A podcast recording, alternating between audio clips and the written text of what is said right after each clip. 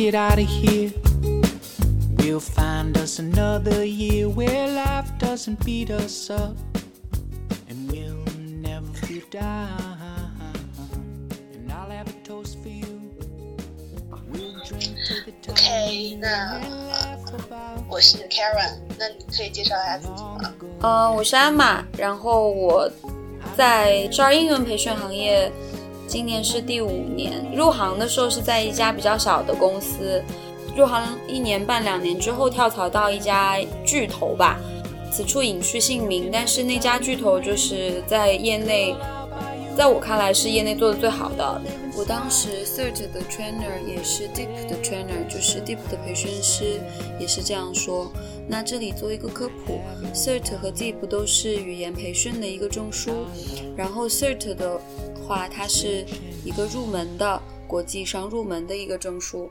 Deep 的话是呃，相当于一个 Master 研究生的一个学历的这样的一个证书。就是如果是在国内做少儿英文培训行业的话，其实我目前所在的这个机构是最好的。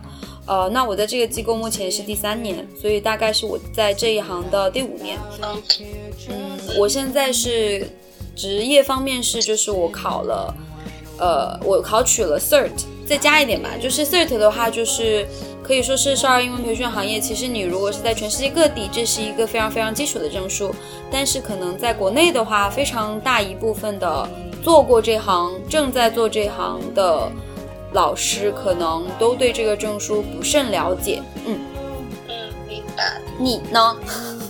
我从上大学的时候吧，就呃，我可能跟大家就是，我也跟你一样是同行，是同行。然后我当时想要做这一行的契机，可能跟英文的关系不大。我是比较喜欢儿童教育，然后自己又会一点英文，然后就在上大学的时候一直在教小朋友，在幼儿园里面教小朋友。就是还没毕业的时候，大四的时候，我就去了一家机构里面做了全职的，嗯，少儿英语老师，嗯，算是我实习的证明嘛。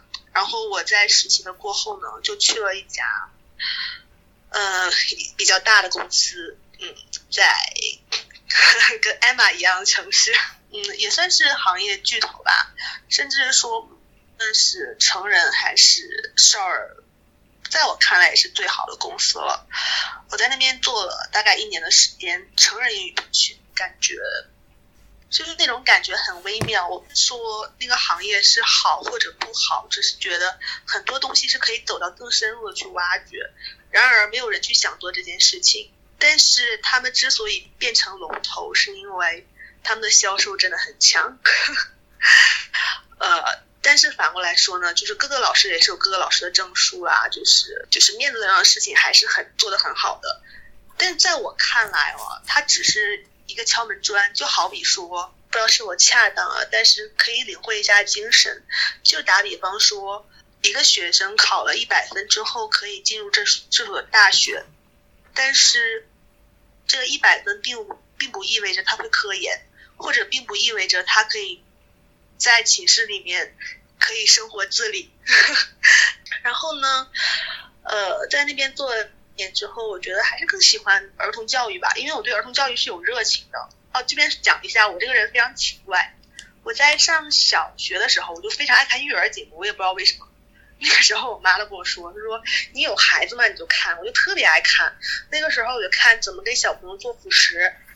然后 怎么样跟小朋友讲话什么什么的，嗯嗯，我就感觉特别有趣。嗯，上了初中之后，我我也嗯，可能是因为自身的一些契机吧。然后上高中之后就开始看那个大部头的书，我觉得这个东西真的太有趣了。但阴差阳错，我大学的时候上英语，那就搞儿童教育呗，儿童英语培训。而且我们的老师就是当时教我教法的老师也是有给我一点。指引吧，因为他也是在教我们教法的时候，就英语教学方法的时候，嗯他其实是教高中英语教学方法的，嗯因为我嗯是我的对口是当高中英语老师，嗯然后。嗯，但是他有的时候给我们渗透一点怎么样去教小孩子，我觉得这个东西真的太有趣了。嗯，我就嗯在呃之前那家公司干了一年之后，就去了跟艾玛一样的公司，嗯就是刚刚艾玛提到那个好他现任的公司，对，去他他他口中那个巨头，去那个公司里面，我问一下，你是不认同吗？我要打断一下，你是嗯不认同吗？呃，怎么说呢？就是呃，我我我不否认你这个巨头。我 OK，我也不否认，我刚刚说我之前那个，因为我说我之前这个公司，我也不是说觉得它是巨头怎么样，我只是觉得在这个行业里面，或者是不是可以说，就比如说，嗯，呃，我们共同听了一个播客的主那个嗯张老师嘛，你是说得意忘形的张潇雨老师吗？然后他那个当然很巨头啦，因为他们那个行业竞争非常激烈，肯定要比我们行业要好很多。嗯，但是，嗯，张老师在自己行业间也会觉得自己的公司有很多问题，嗯那我可能也是一样吧。我不是嗯否认他是个巨头，我只是嗯觉得，嗯嗯，可能在这个行业里面都会去想的深入，嗯一旦想的深入，就会发现嗯有那么多不完美的地方。那你初中你喜欢看大部头的书指的是哪一类呢？因为那个时候我只知道弗洛伊德那个名字，但啊是他具体写了什么心理学是吗我不知道。它的哦厚度大概有一个食指那么厚，不到食指那么厚，一个大拇指那么厚吧。然后我就看那个书，我觉得里面嗯其实写的很枯燥，嗯，但是很像一本教材。嗯但是它很多点就会让我觉得，比如说它里面有提到，嗯就是零到六岁的小朋友，嗯就是说在零到六岁的时候，身高发展最迅速的时候，嗯我就觉得哦太有趣了。嗯然后它后面还有讲到，就是老年人的心理发展，嗯就是里面有讲到，嗯，我现在其实记不太清了啊，嗯但是我记得当时的感受，嗯。就说老年人的心理发展其实也是在发展的。就很多人会忽视老年人，觉得他们没有在心理发展，但是他们也是在发展的。嗯。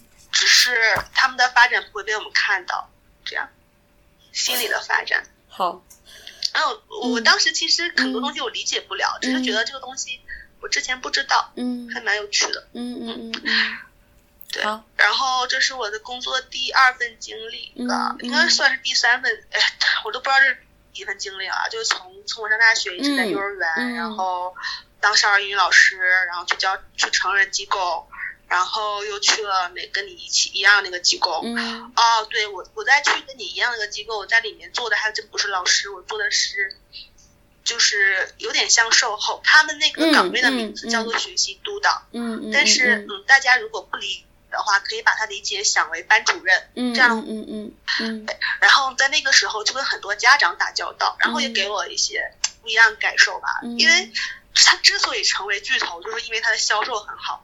那呃，我当时嗯在做班主任的时候，我有一个目标，就是让大家续费的。嗯嗯，这个是很很功利的一点。嗯，然后当时在跟家长去聊天的时候，就嗯发现，嗯，家长，啊、说一个我当时跟一个家长那个聊的比较多的一个家长吧，嗯嗯那个家长的孩子，我记得我我在上班的那一年的孩子都初二了，但是英语嗯非常不好，他妈妈嗯极其焦虑，嗯。就焦虑到来跟我们吵架那一种。一开始送到我们这儿来了之后，就觉得他一定会怎么怎么样，然而我们不是灵丹妙药，嗯。然后家长就会觉得嗯，并不符合大家预期，嗯。呃，就很生气，然后打电话来和我们吵架，然后 因为怎么说呢，家长虽然在跟你吵架，但是你对他好，他其实也是可以感受得到的。嗯，然后经过我那边跟他几次聊天了之后，他那边也会有所缓和吧，嗯就会觉得呃，其实老师也蛮苦的，就不想跟我们吵架了。只是他在心里面还是去会压榨这个小朋友。哦，大家懂这个逻辑吗？就是他不会把这个愤怒发泄给老师了，嗯，但是他会把这个愤怒他掩饰不了，他会给他的小朋友。然后他这个小朋友他他不是他不很小了，他不是小学生了，嗯他已经初二了，嗯是个女孩子，已经进入青春期了。嗯这个青春期的小朋友对他妈妈的一个反抗就是不理他妈妈。嗯我觉得这个还蛮蛮蛮悲哀的，就是嗯，嗯，就我我我拉一下，你举这个例子的就是一个一个一个 point 是什么呢？嗯就呃。哎呀，这个东西说来话长了。其实我刚刚想到这个例子，是因为我前两天跟我一个英文超好的一个朋友聊天，然后他现在在去教小朋友，之前一直是教成人的，他突然去教小朋友了。他跟我说搞不定家长，他再也不想教小朋友了，因为之前在教大人的时候，他只要面对自己的消费者就可以了，而现在他去教的人和他的消费者不是一个群体。就是我在教的这个人，嗯，是一个小孩子，嗯，而他们是没有能力去花钱的。那我我我举这个例子呢，就是觉得我在和家长去交流的时候，嗯嗯，怎么讲呢？我不知道怎么去形容这件事情，就就很多时候家长他不明白什么是好的。我我这样说可能也是比较比较暴力啊，就感觉这么这么去形容这件事情会比较暴力，因为家长他肯定是知道什么是好的，嗯，但是他又不确认什么是好的，在不确认之前，他会一直的去挣扎，挣扎完了自己挣扎，老师挣扎完老师去挣扎自己的小朋友，嗯，就是跟我之前的工作经历的感受就不同了。嗯，因为之前我的工作经历一直都直接面对小朋友嘛，因为一直在当老师啊什么的，或者那个，呃，哦，我我我会去那个教大人呢，我直接去面对这个大人就可以了。嗯，我我先我先停在这儿吧。其实我因为我其实之前的那份工作就是跟呃你的朋友一样，就是既做老师又做班主任，所以。跟他的经历有一些重合，但有一些不一样。毕竟我们面我们的城市是不一样的，一个是一线，一个是……不是我那个朋友，我那个朋友不是的，我那个朋友现在也跟你一个城市。他之前他英语超级好，他是我见过英语最好的一个人。就是他的，就是你不要看他的人啊，听他讲话你就感觉他是个美国人。然后他那个时候是在教成人，他不是又又是老师又是班主任，他是在教成人。就是大人，嗯，有自己消费能力的人，嗯嗯。嗯，然后现在去教小孩子的，就呃又要搞定小孩子，又要搞定家长，因为家长经常会说你这个老师教的不好，但是他不知道什么样是好的。嗯，我。因为他没有看，因为我那个朋友属于那种比较在乎自己感受的人，就是因为在这个行业里面有公开课，这个你是知道的，因为你做过。嗯，你们那个机构也有很多公开课的时候，家长就会觉得公开课表现的好了，那就是表现的好了。嗯，那下课的时候，小朋友一问他你今天学了什么，小朋友说我学了 bird，那他就觉得这是好的。嗯，但是如果孩子跟家长说我学了 bird，这不是一个正常孩子该说出来的话。嗯，因为他没觉得你怎么知道呢？他只学了两堂课你就知道我教的不好了。嗯，嗯，我我想说就是。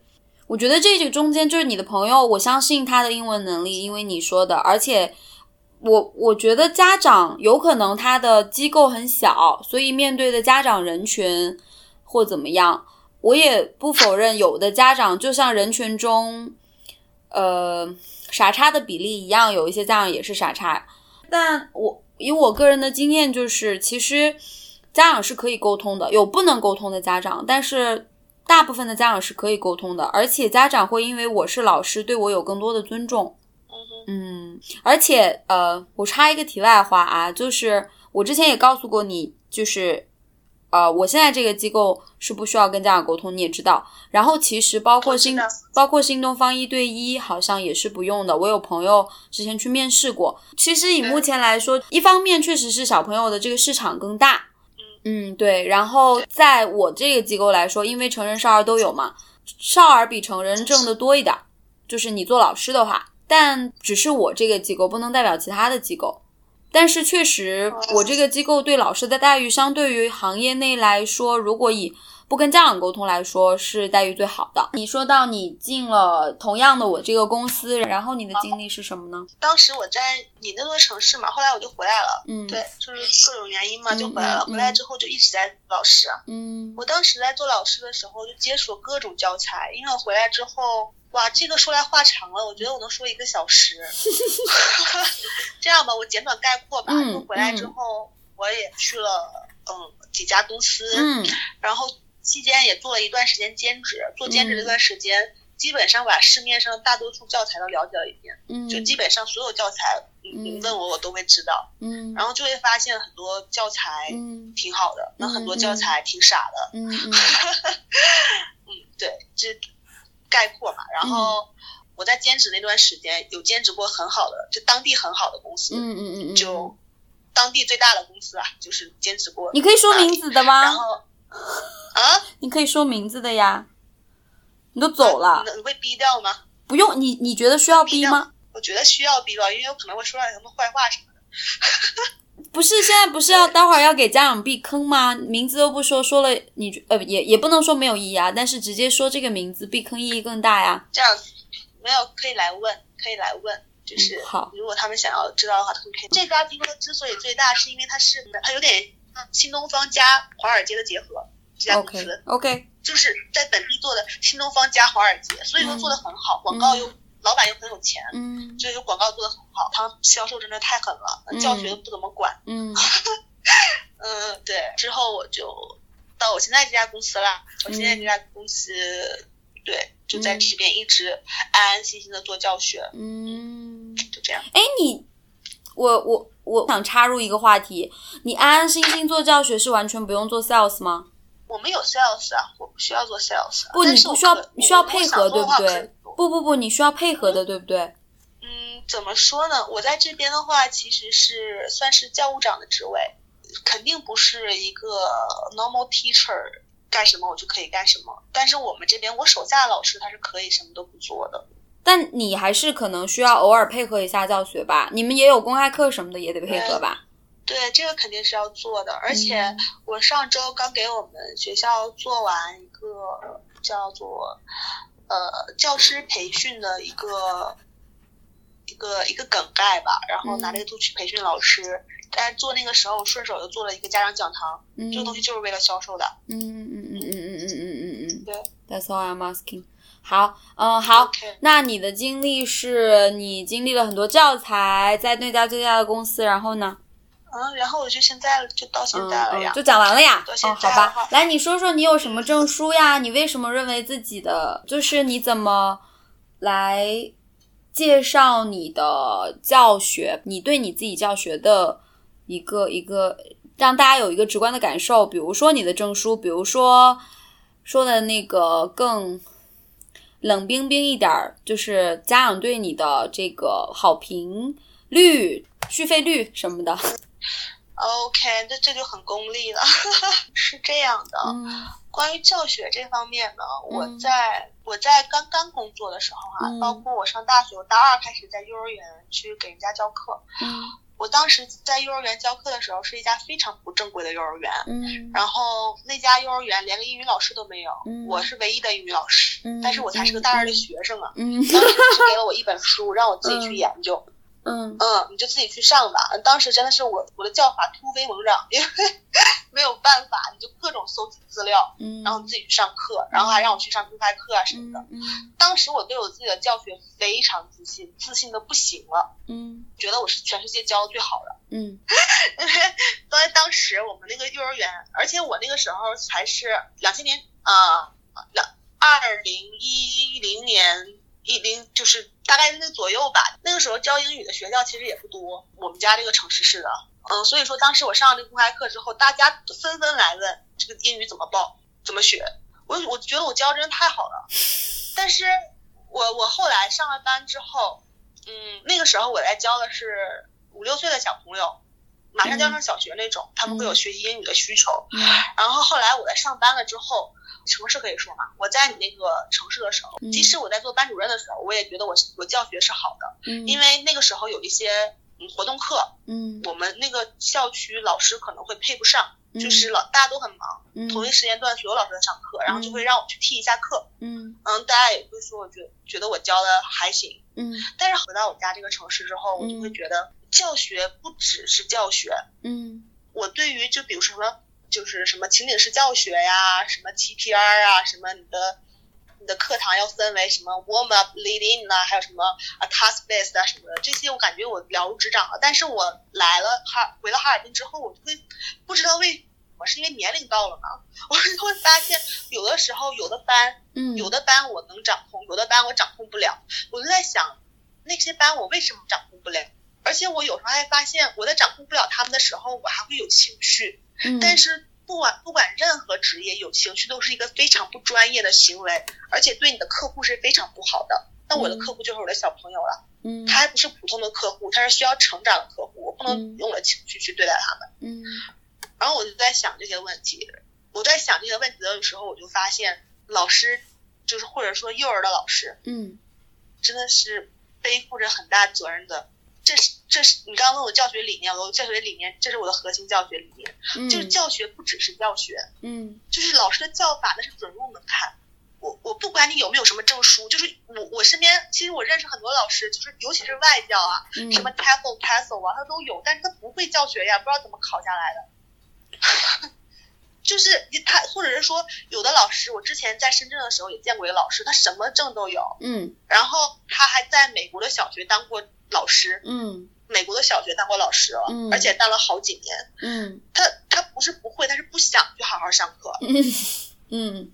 就他进到班级里面就是一张臭脸，小朋友都怕他，嗯，嗯不想好好上课，真的很可怕，嗯。嗯。然后现在我即使在招聘老师的时候，我其实教法，当然了，都好的话我会很开心，但是我觉得你这个证书，或者是说你你你会什么不会什么。甚至有的可能学的是英语，但是他学的只是英语，他学的不是英语教育。我觉得这个我都可以收进来，我都可以让你成为我的老师。但是你一定要是一个阳光、积极向上，没有什么对小朋友没有恶意的人，嗯因为我觉得这太重要了。因为你你的所有的教学能力都是 trainable 的，但你的性格是不能 trainable 的。嗯嗯，对，嗯，如果你英语很好的话，你可以去做，你做什么都行，去做一个不需要如此大责责任感的事情。嗯都可以。然后，嗯，说说到那个后最后你讲那点，就是你说，嗯，家长的续费率啊什么的。其实我我还有一一段经历，就是我做过一段时间销售，就是做过一段时间课程顾问。我是一个非常不会销售的人。我我当时去最巨头那个成人的培训机构的时候，嗯我是我是销售进去的。嗯然后后来我发现，我我真的太不适合销售了，我卖不了东西，就是我没有办法关单，嗯我嗯没有办法跟人家激情四射的说你你在四个月之后你会怎么样，你在一年之后你会怎么样，我说不出来这个话，因为我不确定你是一个什么样的人。但后来我在哪家机构去做班主任的时候，我就觉得我可以做这个，嗯在我了解那个老师的情况下，我可以做这个。嗯然后现在我在这边不是做那个教学管理嘛，嗯我就会发现我在了解我的教学的情况下，我是敢去向你卖东西的。嗯哼我我我我在确认，就是我能给你做到最好的时候，我是敢给你卖东西的。在这个时候，家买账了，我的嗯，续费率还蛮高的。对，你我不建议你但是抨，就是直接砸给我呀。Tell me the number，、嗯。不是续费率，你们没有一个就是统有没有一个统计什么的？如果有，我我之前在你这家机构的续费率，我觉得这不可以构成对我的一个评价，因为我当时在在深圳的时候的续费率，我不记得很清楚了，但是至少要超过百分之一百二了，记不清楚了。但是我觉得这个不构成我的，因为那个时候我没在教学。嗯，然后现在我在我这家机构，我现在在这边做教务管理还不满一年，还没到续费期，嗯但是在没到续费期的时候，已经有百分之他们还只剩剩三三只上了三四个月的时候，就已经有有有有在续费了，但是我们还没到续费期，对这个我已经比较满意了。嗯，说完了我们的背景之后，我们最想告诉大家，怎么样帮孩子选择一家少儿英语培训机构。你怎么样去把一个孩子送到一个机构，然后你要去看些什么？比如说，呃，很多很多家长去选择一家机构啊，首先第一，他一定是看到了广告，嗯对吧？嗯嗯，然后这个广广告呢，就很就是再说一下那个张老师的播客，大家可以听一下，有一期叫消费主义，对，然后 那一期就贴链接就贴链接提到，对，链接的可以可以可以给大家。然后那一期就有提到，应该不是一句话，应该是一个理念，但是对我印象蛮深刻的，就是说大家不知道自己想要买什么的，嗯除非有了广告，嗯，没有广告的时候，这个东西再好也没有用。嗯嗯，但是我我我不觉得这是一个可以拿来诟病的地方，因为酒酒香也怕巷子深嘛，所有人都要知道它可以，但但是我我建议大家大家就是多看一看广告，就把市面你在想要选择一样东西的时候，你要把广告都看了，看了之后你要去这个地方去，你要去看，你要去看这个老师是不是在这个机构里面干着有热情的，比如说刚刚 Emma 提到她的工作，我就能感受到 Emma 是对工作有热情的，而且她觉得，嗯，她很自信的说，感觉，嗯，在这个行业里面，他们的机构对于老师待遇是比较好的，那么老师可能就是有幸福感的呀，因为在学校里面，老师的地位很高嘛，嗯，那如果你在这个地方，不不论是英语培训机构还是一个幼儿园，感觉所有的老师都很浮躁，那你就不要去。他们哪怕所有老师都是哈佛毕业的，那你也不要去。嗯，那我想问一问，呃，你刚刚是提到一开始提到广告，你觉得都要看一看？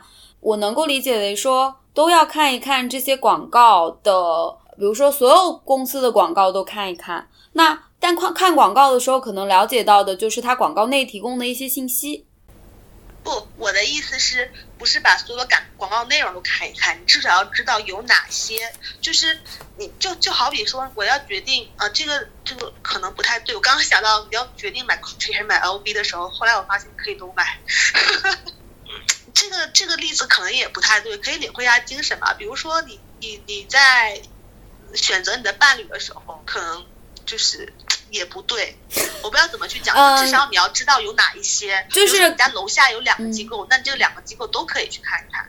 啊、你去看的时候，你要带着问题去看，比如说，我要知道这个学校的老师是否对小朋友是有热情的，这是第一点。第二点，如果你要去英文学校的话，你要看一下这个学校的老师是否是有资质的，嗯，这是第二点，不能有犯罪证明，对不对？然后第三点的话，你还要去看一下这个学校的老师的英文发音是否，因为你要学英语了嘛，嗯，然后再有就是你要看一下这个公司，你确实要看一下他们的资金是否雄厚，因为他们哪一天跑路了不知道。我虽然是本行业从业者，也对行业的其他一些情况有所了解。Anyway，就是带观众来问一下，就是说，首先看广告呢，是说不要只局限于某一家公司，看这个广公这个公司做了大广告就去这一家，就不去那一家做了小广告的公司，我能这样理解吗？对，可以这样理解。这个这个情况呢，其实限于二线城市以下，一线城市的话，可能大家资金都还蛮雄厚的，你就把一些骗子排除了之后，你就去看就可以了。而像我刚刚跟你说的，就是我刚刚给你打字那个那家机构啊，嗯在我们这边真的是挺厉害的，就是就是就是我们这边的一个。最好的一个地方了，但是他们的老师，据我所知，就对学生不是很上心，然后他们的他们的呃教学培训，教务长不会带他们教学培训嘛，每一周他们的教学培训也是很，虽然他们都会发朋友圈他，会给家长看我们有教学培训，但是内行人看到他是很敷衍，并不能教学出来是不，并不能就是一起探讨出来什么对小朋友有益的地方。像这种像这种地方呢，第一。老师，因为现在都是九零后、零零后嘛，像老师可能在那边就觉得没有什么个人成长，老师流失率也会很高。一定要看这个学校的幸福感啊什么的。好，我们先搁在这儿。首先，呃，广告，那你说是针对二线城市，我其实有点懵。就是你如果说是资金雄厚的问题，所以要看广告吗？你是不是说看广告，而是说你要知道有哪一些，比如说我要去选择了，我要知道有哪一些，然后你都去看一看。好，广告的话只是一个准入门槛，就是你要知道有哪一些，这个东西是最基础的。就好比说我要去买包，我要知道有哪一些牌子吧，我再决定去哪一家店，对吧？这个是最基础的，这个不是重点，重点是你要去看这个学校的老师是否让你觉得舒服。你家孩子是否是否就是看着他就就觉得他被他的愤怒所击败了，这样的学校肯定不行啊。第嗯第三的话，你还要嗯看一下老师是英语说的好呀，然后我想问，就是说，你说对孩子的热情，因为我觉得我现在这家机构还好，我不能说没有那种对孩子可能不那么爱的人，但是我看到的，呃，他们面对孩子的时候，其实都还是开开心心的。但是其实，在我以前的那家机构，其实也是国内的一家巨头，他们就是都会就是就好像就能装，你知道吧？我就这个意思。所以他们出事儿了吗？那不，那不，我在的是 亲子园，然后呢也是直营园。那些老师，呃，那个也能单开一期，就是说国内的亲子园的一个乱象。好呀。然后，啊，你说嗯你说。哦，那我先说完嗯我。其实想说的是，你说刚刚嗯刚刚你提到，你觉得你在看到你们的同事大家都很有热情啊什么的，这很好呀。但是其实刚刚我忘记提了一点，就是哪怕是直营校，直营校和直营校也各有各的不同。嗯，就是比如说你在这个城市看到了第一家直营校，它很好，那你觉得哎这个很好，那我去报那个我家楼下那个三校吧。嗯，但是这个三校可能跟一校就不一样。嗯所以说你你一定要去，比如说你要去哪个学校，一定要去考察。每学校和学校不一样的，职业校和职业校也不一样，而且职业校它改变更难。比如说你要去加盟校了，可能很多东西都是不一样。这就是我想提的，你也要去看那个。我我我我挺真正的去看这个学校。但我我的问题是，我怎么看得出来他们对孩子的热情呢？不是热情，就不是热情，是那种啊、比如说呃，你去第一次去看 demo 课的时候啊，其实大家都是有共情共情力的，就是每个人都是有共情力的。你嗯只要就是去打开你的共情力，你完全会感受到他的笑是真的还是虚假的。，OK，make sense。对，嗯，而且就是很多时候，不说家长啊，就是这个话题就跑到别的地方去了。但是我想提一下，就是人嗯他有的时候去会因为自己的一个目标，嗯这个目标可能就是我想给孩子找个学校，嗯那你可能因为这个目标去关闭自己的共情力，嗯，我觉得哎，老师说的好有道理，嗯那我报了吧。嗯嗯嗯好。对。那第二个问题呢是说，嗯，你说的资金雄厚的问题，呃，就原来我在的那个亲子园，然后呢，嗯首先是说它整个来说资金是雄厚的。我当时在的是直营园所，那直营园所的话，就是公司是很体大体量很大的，所以直营园所其实它的资金肯定是总部给的嘛，不可能说真的是缺钱或者怎么样。但是，呃，我在的时候，四家直营员关了两家，嗯，嗯对，然后那些孩子就其实是，他当然没有像真的那种小机构跑路就跑路的那么惨，但是也没有好到哪里去。所以我觉得资金雄厚这个东西，呃，嗯，哎，其实我觉得这段可能掐掉好了，因为也是相对的。但我觉得可以问一个问题，就是说，怎么样能够证明它资金雄厚呢？其实这个也是很难的，我其实也没有很想得很清楚，我为什么突然嗯觉得这是一个点了呢？就是因为我知道在我们这个城市有一个区域，它属于新区，嗯。然后这因为这是个新区，所以说很多投资商他们觉得这个地方一定有小孩子，嗯。那么他们就在这个地方建了很多学校。我眼看着他们都关了好多家，嗯，就是像那种小机构，觉得我能办个托管班，然后就没了。嗯，我在跟我们家长聊天的时候，他们也会跟我说，就前两天我和个家长聊天，他还跟我说，嗯。就是前两天给我们家孩子办了一个淘气堡，嗯，然后让他在里面玩，一一年几百块钱，等我再去的时候不见了。好吧，然后还有前在前几天，我还跟另外一个家长聊天，他跟我说，他说那个前也是小，在他孩子小的时候给他带了一个那个水域馆，你知道吗？就知道知道，水域。嗯嗯嗯，对办了一个在商场里面，当时他想着在商场里面不能跑吧，嗯。然后没想到真跑了，当时一年好像也几千块，嗯，他说也不是很多，但是觉得心里特别难受，嗯。他就因为他和商场里面的人认识，嗯。就找了很多人一起和这个地方打了官司，他们嗯。二十几个家长打了官司，嗯。打了官司打了半年，嗯。才把这钱退给他们。嗯。但是这个家长说最恶心的是，他们二十个人打官司，这些人家长钱退了，剩下还有好几口的人没去打官司，这钱就没给。呃，我觉得这一段其实很有意义，下次我们可以把维权记录做一个集锦。好呀，好呀，嗯，然后 那怎么去嗯辨别呢？我怎么我也不知道怎么辨别，因为我就在想，以后我们家有孩子，可能都会经历到这些。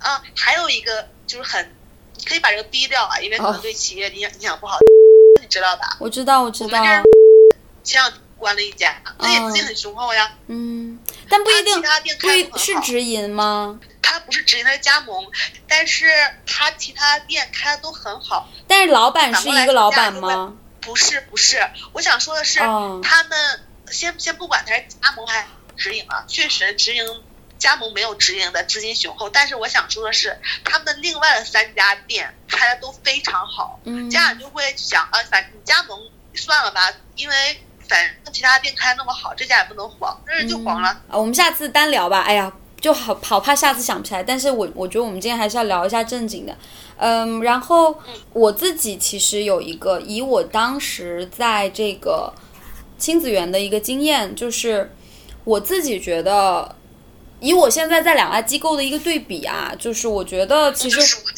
环境也是一个很。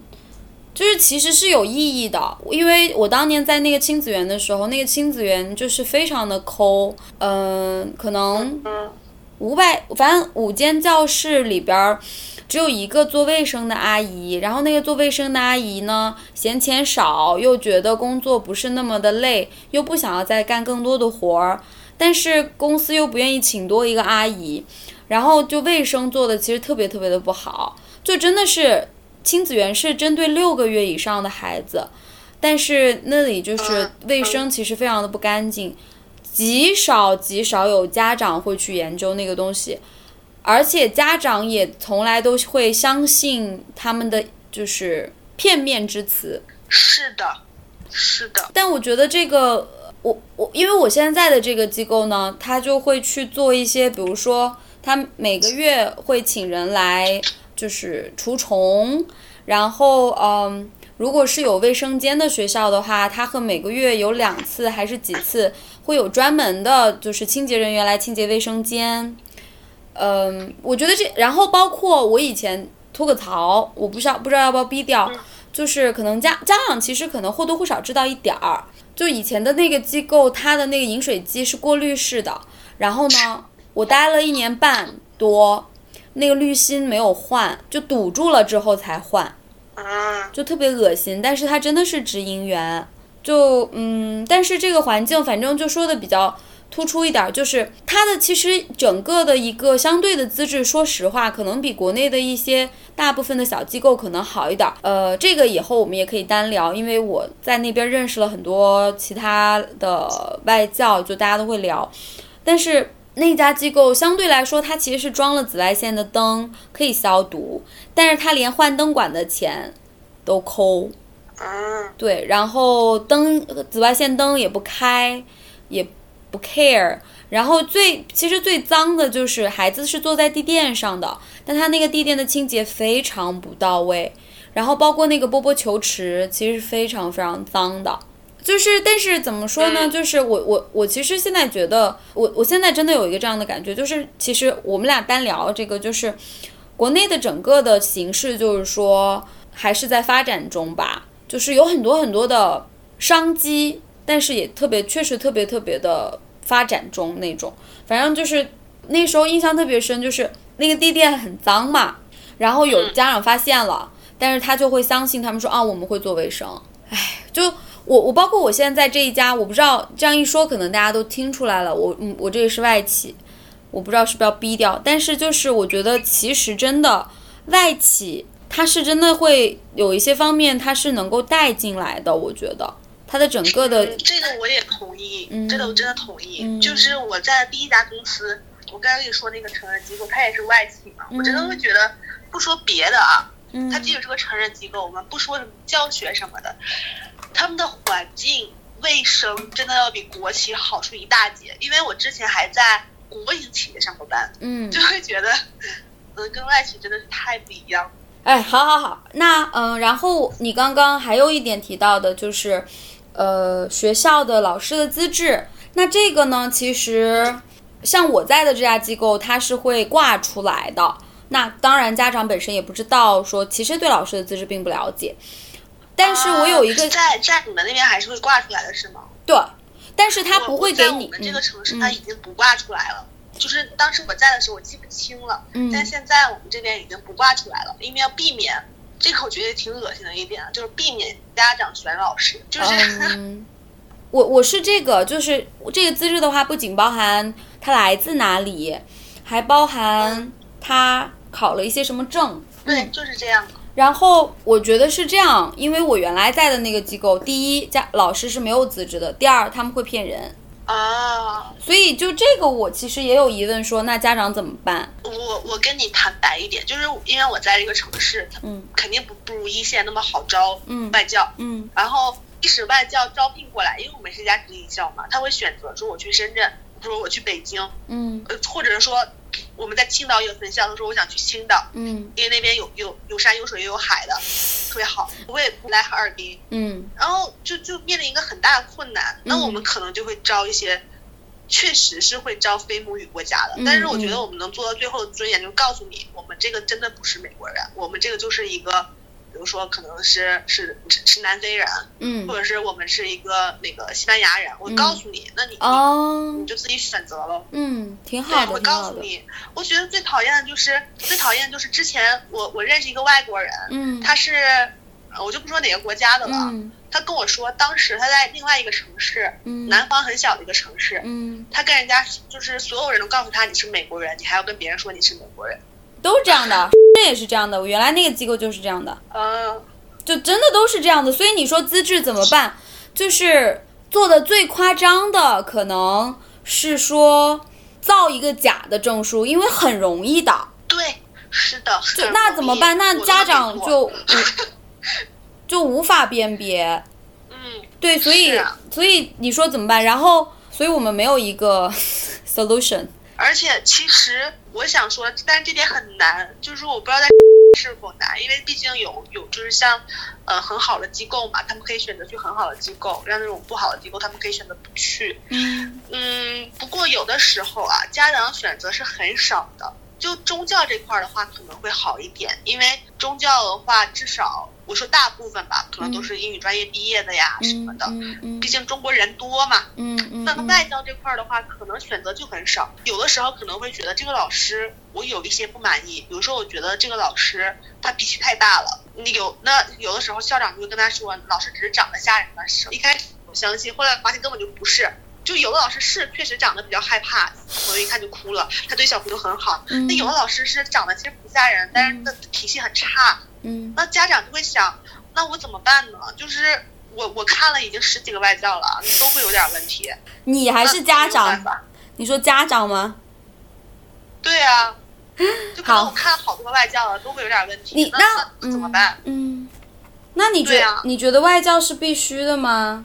我不觉得，我不觉得外教是必须的。好的，好的。就是，嗯，就是如果要很好的外教，你能可以可以跟他一起练，当然好。因为母语就是我我我会说，就是比如你是一个中国人，嗯，你你英语肯定不如外国人好，不如母语国家人好。就像母语，就像大山的那个中文已经那么好了，嗯，你知道大山吗？嗯，Of course，加拿大人，嗯嗯。嗯，他中文已经那么好了，那肯定不如我们母语国家的人好。但是对于小孩子来说，呃，是否懂教育，是否懂小孩子的心理，这个要更重要一些。因为很多时候小朋友可能跟老师在一起时间长，就觉得妈妈我再也不想学英语了，因为我觉得这太恐怖了。你你，我想问你，你觉得一个老师什么样的老师会让孩子不喜欢这个课？这个问题其实很简单，但是我觉得你如果把问题问成是什么样的老师会让孩子很喜欢这个课，这个问题会难一点。不，不喜欢你的问题。你回答，你可以。这个问题很简单，就是第一点啊，这个老师的情绪管理有问题，嗯，孩子肯定不喜欢，嗯。比如说，嗯，小孩子他是他的母语不是英语，刚开始教他去说完整句的时候，他肯定舌头可能倒不过来，嗯，或者是不不会说怎么样的，嗯，老师这个时候如果生气了，小朋友会觉得非常局促，因为这不是他们的错呀，嗯，嗯，他就会觉得我我为什么要说这个无意义的句子，对我来说我都听不懂，嗯，你还要对我生气，嗯，而且还生这么大的气。他会觉得这个不行。那第二个呢，就是老师的教学，这个也是一个老师准入门槛。如果这个老师的教学，呃，技能不过关的话，小朋友也不会喜欢。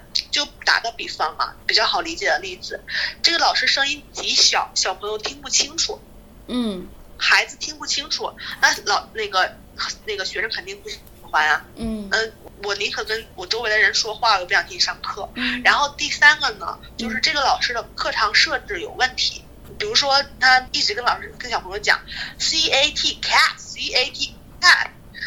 Boring 死了，就是小朋友肯定不喜欢。嗯，就是如果他教学方法有问题和情绪管理有问题的话，小朋友就不会喜欢了。嗯，但是有一点，小朋友，嗯，但是有一点，小朋友是分不清老师的口语好坏的，这个让家长去辨别。那家长说我辨别不了，那就我也不知道怎么办。嗯，其实孩子是，我是觉得孩子可以辨别一定程度的老师的口语，因为。就在我的机构，我们是默认全程讲英文在孩子面前，所以孩子甚至不知道我们会讲，就我们中教会讲中文。然后，呃，有的时候家长就是还是会过来跟你聊，但是然后他就会说，呃，这个发音我的发音跟你的发音不一样，然后孩子还说我我读错了。所以我觉得这一块来说，其实孩子相有一个点他是能够去，啊，这个情况我经常会见到，就是。因为我会给小朋友留很详细的作业嘛，然后有的时候句子会比较长，比如说上一次我给我一个五岁的小朋友讲了一个从句，就什么什么 when 什么什么什么，这个是当时是一个 additional 那种附加题嘛，然后呃家长就有点着急去教他，小朋友就会跟他说跟跟老师的发音不一样，但是我想说的是。小朋友他会分清你和老师的不一样，但是他不知道你和外国人有什么不一样，因为呃有的小朋友会在家里面看，看那个动画片，但是有的小朋友可能不会看英语动画片，他以为这个老师说的是正确的，但是老师说的可能不是正确的。然后再比如说小朋友去让被这个老师教了，教这个老师教他一个单词叫做 apple，那个 o 的音是很容易错的音，对不对？那如果这个老师教成了 apple，教成 o 的音了。小朋友就会觉得这个东西是对的，嗯，他会觉得那个动画片里面讲错了，嗯，是这边的问题。嗯，我其实跟你可能在这一块有一个很大的分歧，就我觉得发音没有那么重要。我知道，就是发音在我看来，比如说我有时候在 YouTube 还会看一些就是日本人说的英文脱口秀啊什么的，我觉得发音没有那么重要。但是我我的感受是，小朋友在很小的时候，他舌根那么软。他有很强的模仿能力的时候，他不用上很可惜。但是如果你说我是一个曾经没有学过英语的人，我在十五岁的时候想要学英语，这个时候我觉得口音不重要，甚至是说你从小就学的是中式英语，长大了也能交流也很好，因为你学习语言目的就是 communication 嘛。嗯。但是你在小的时候，你有这个干被人叫误导呢？不存在。第一，我觉得不存在误导。第二，我是同意你说的这个，就是其实，如果能够很好的用上它的整个的口腔的这些运动，其实是一件也不错的事情。但是我依然觉得口发音，可能首先有两种发音，英式跟美式。那这两种发音，其实在这个世界上，当然它有，比如说有一些人，其实说的那个一点儿，就是基本上英国人都是 British accent，那美国人都是 American accent。就是 all in all 这样子讲，但是我以我个人的经验啊，就是，呃，我去了美国南方，然后呃，我去过一个美国人的家里，就是他是美国南方嘛，他们那边的人真的说话口音很重很重，就是，就是快到我听不懂，呃，也没有重到我听不懂，但是如果他说的比较快的时候，我就会懵，然后我们又。呃，英国的老师跟美国的老师，他们的口音也非常不一样。然后澳洲的口音其实更夸张，但他们都是 native speaker。我知道。South Africa 其实南非其实他们是 native speaker 的。我知道。嗯，因为你之前举了一个例子，就说南非，嗯，然后他们的口音。南非的口音在我听来就很重，就是。其实。而且南非人。他虽然是 native speaker，嗯，但是你会发现南非人说英语的用词很简单。他是一个 native speaker，但他不会用一些在我看来很 native 的词，就可能。而且他们有的时候容易着急，他们会说自己的话，就是他们还有另外他们的语言。对对对，他们会说 Afrikaans。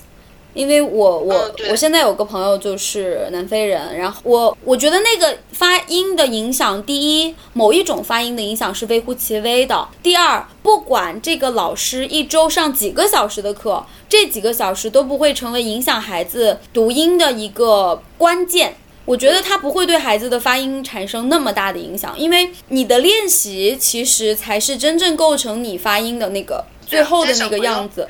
但是就像你刚刚说的，可能回家跟妈妈说，说你跟老师的发音不一样，那你再你想一想，这个小朋友到底把谁作为基准而练习呢？我我之前的那家公司有的时候会有。就是老师请假，然后有一些外教，就是真的是不知道从哪个犄角旮旯里蹦出来的。但是当然了，那种不是很久。然后我一般就是说，因为我也要凭着我自己的良心，因为我要做班主任的工作，我要续费，那我也要凭着我自己的良心。如果有的时候孩子真的来问我一个这样的问题，我就会告诉家长，我说记住，就是嗯，语言它是有很多的口音。那我们因为中国人是非常非常重视这个口音的，我就会告诉他，我说其实孩子是知道。我当然，我必须要把我们自己学校 sell 出去。那我会说我们的口音。另外，其实孩子会接触到教材的那一套录音，那个是他学习的最重要的伙伴。那个音一定是 American accent or British accent，是是不担心的。所以我觉得发音真的，而且尤其是就是刚刚我们不是有聊到，就像你会去听日本人说的英文的脱口秀，其实更重要的是你要监听，听很多很多的口音。就是我有个朋友，他是美国南部人，他们那儿的人大部分人说话都有非常重的南部口音，但是他没有。那他的环境里边的人，大部分的人都口音都挺重呀，为什么他能够说呢？其实就跟我们就是国内一样，我们学普通话一样，老师如果没有口音当然好，老师有口音，孩子就说不了一口流利的中文吗？不是的，嗯，我不能说语音完全不重要，但是可能。跟你说的那个重要的程度会有一定的差别。嗯，对，我还是不这么认为。我认为口音很重要，而且我我有感受，感受就是一直在要求小朋友，老师感觉什么都不做都可以，就是因为你觉得我我上这些课对小朋友影响不大，只有那那套录音对他影响是大的。那如果这样的话，那一套录音就可以陪伴他成长了呀。而且在我看来，就是我认识一个老师，他的口音极正，就是 UK 的口音。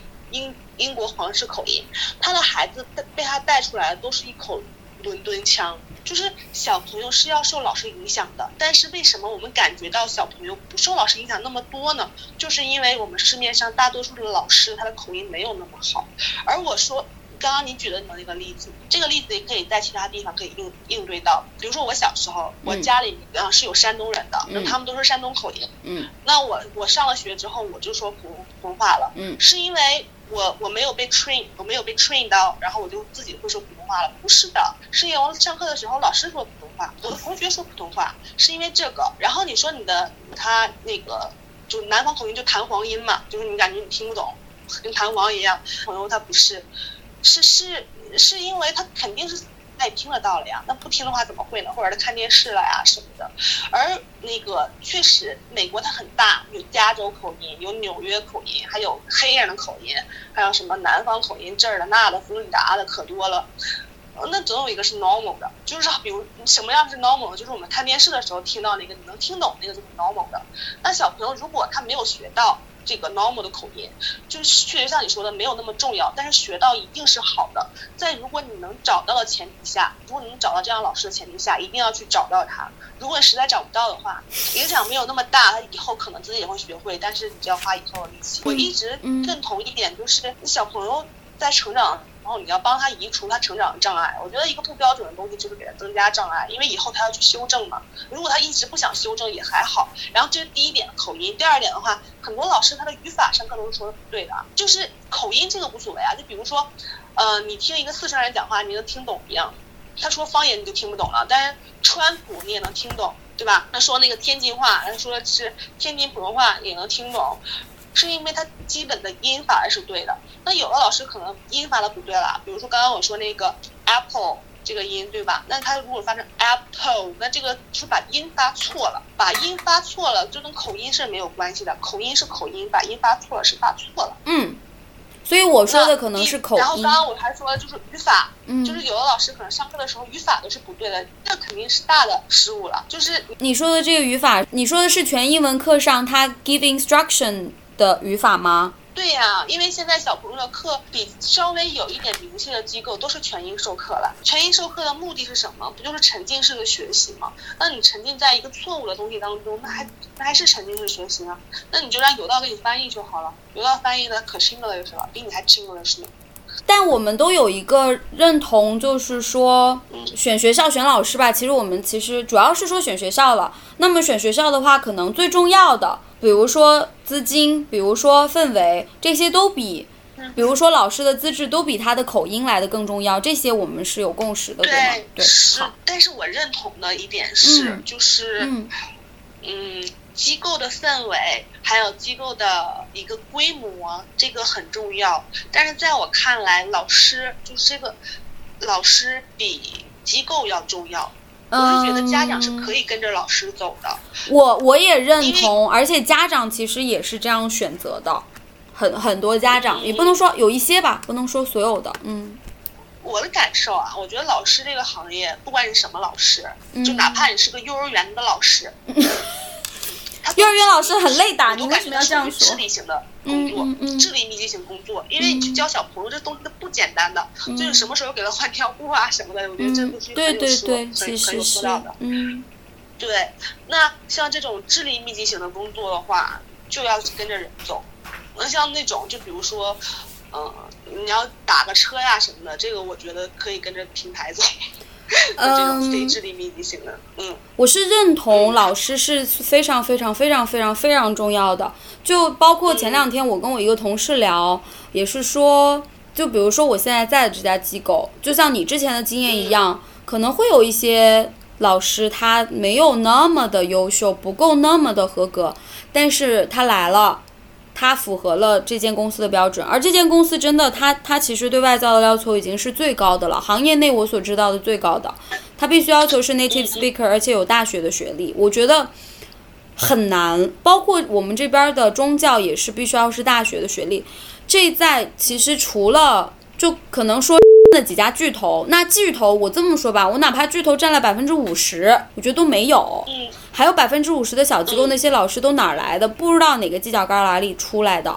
是啊，这个其实我要吐槽另外一点了，就是像你说的似的，嗯，像可能巨头一点的公司，它会对老师要求高。其实我觉得要求这高，主要集中在外教上面，中教上面，其实在我看来有差异，但差异没有那么大。我不同意你不。同意啊？嗯，是吗？那你不同意在哪儿呢？就是因为我原来的那家机构，就我当时去，我还是有本科学历的嘛。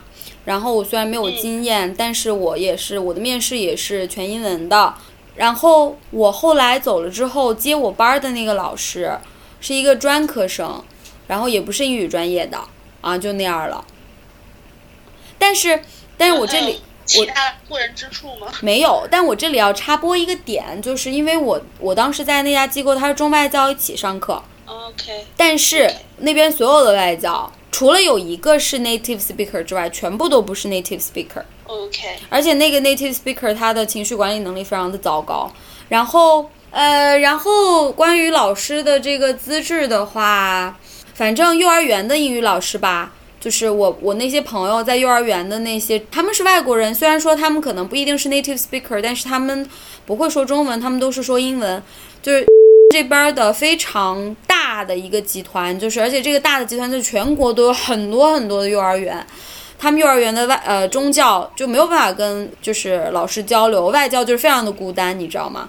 啊，对，还有一个外教也是 native speaker，但是他他上课就是在我看来是就是就是比较 boring 的，所以就是你说老师的资质可能至少我看到的就反正英语老师的资质在少儿这一块儿。在学校少儿、幼儿园少儿这一块儿其实不是很好，但可能机构的话，除了一小，可能反正是有一部分吧，我觉得百分之十、二十、三十可能都有，就是呃，英语老师可能不是特别的好，但是确实是说一定没有外教差别这么大。是的，嗯，但我为什么会提到我这家机构对就是宗教的这个呃要求也很高呢？就是我当时介绍了一个朋友来，然后那个朋友也是我在在行上边认识的，然后 OK，就是我当时见了一个在行的一个人，花了一点钱，就是他都是按小时买的嘛，花了三四百买了他一个小时，然后他建了一个群，群里边就都是做这行的。然后那个老师他是在机构做了蛮几年，两三年还是四五年忘了。然后他有 CELTA，就嗯已经是很优秀的一个老师了。但是当时我这家机构就说必须要等他拿到本科证，因为那个老师八几年的嘛，他当时是专科毕业，本科的话还没有拿到证，就做了自考还是什么的，没有拿到证，但反正就是怎么都不行。所以也算是挺严格的，因为我相信他在他之前本来也在其他的机构做，其次就是他在其他的机构做的话，就不管怎么样吧，就是人家不会不要他的。但像这种大的机构的话，这种硬的门槛确实，你说不重要吗？嗯，也有一定的意义。我觉得这样的机构真的非常好呀，就是他可以把老师选选拔成这样。但另外一方面，你猜我想到什么了？你说就因为现在我在一家一家直营校，然后这个直营校属于刚刚开始起步，没学生还不是很多。嗯我在这边做了也不久，嗯就是有的时候招一些老师。现在我我下面那个小那个小姑娘也是有本科证的啊，什么英语什么都很好，这个这个先不说了。嗯但是之前我在面试的时候，嗯我海面试面试好多人，嗯，当时我就想，哎呀，要不然我我要一个得了，因为我确实我们机构没有你们机构，嗯，门槛要求那么高，我就想要一个算了，因为比如说资质很好的嗯。老师，他会选择像你们那样的巨头机构，嗯。甚至是说你第一家机构那样的巨头机构，甚至你说那个机构可能没有那么好，但是他会选择那里，因为那个的名声比较大。我就觉得，哇，机构做大了之后，真的话语权要强很多。嗯，你的段子你还想说吗？啊，我想，我想，我想到那个什么，你不知道你看不看那个脱口秀叫那个 Yumi，你知道他吗？哦，我看过那个 Bush 的那期。啊，我没看到那期，我看到其中有一期就是他后面讲的，我，我不知道你有没有看过，就是他说他到了他在加拿大嘛，他说去了加拿大之后，他走在路上就经常看到会有一些呃加拿大白人和他搭讪，然后一开始的时候，我我记不太清段里具体讲了什么了，大概意思就是开始的时候。嗯，他可能会觉得这个日本女生嘛比较腼腆，然后不想不想跟人家就是硬碰硬的那样去聊天，你其实非常不喜欢人家。他当时内心的 OS 就是说，就像你这种没有工作，什么都不行，然后天天只知道啃老，然后在家看书的人，就应该去日本去教英语。哈哈哈，这个段子好好苦啊！对啊，当时就所有人都哄堂大笑。我说的可能没有那么有趣，因为我不是脱口秀演员，但是我就觉得哇，中国也是这样啊。因为当时我在 YouTube 上看的嘛，下面就有中国人聊那个留言，中国也是这样。我以为只有中国这样，但是像这种加拿大的白人到中国来或者去日本，一定是很受欢迎的。因为就像我们这个城市一样，你招个 native speaker 已经很不容易了，谁管你有没有工作，你是否好吃懒做呀？他有一些朋友在台湾，然后就说台湾其实他他台湾的朋友都工作的非常的不开心，为什么？就是好像是说那边对老师的压榨也挺厉害的，然后就各个机构就他对老师的安排也不是很合理，然后老师也没有什么发展。其实整个我所了解的就是这一行，你入行的外教，其实没有你行业上有什么成长的。嗯，是的。对，嗯，然后啊，但是在嗯但是做了教务长啊什么的，会不会不一样？嗯，我我其实不大了解，就是反正其实包括在我这家机构有非常多的外国人，以前啊，就就今年就不是跟你说这两年嘛，可能这三年，二零一七年才开始就是有中中国人开始做那个教务长，那之前都是外国人，但是之前那些外国人都走了呀，为什么呢？反正就是我所知道的，就是我当时我们这儿就有一批就是，嗯，当时有一个人他就是。就是把该考的证考完了，当了两年的教务长，然后就走了。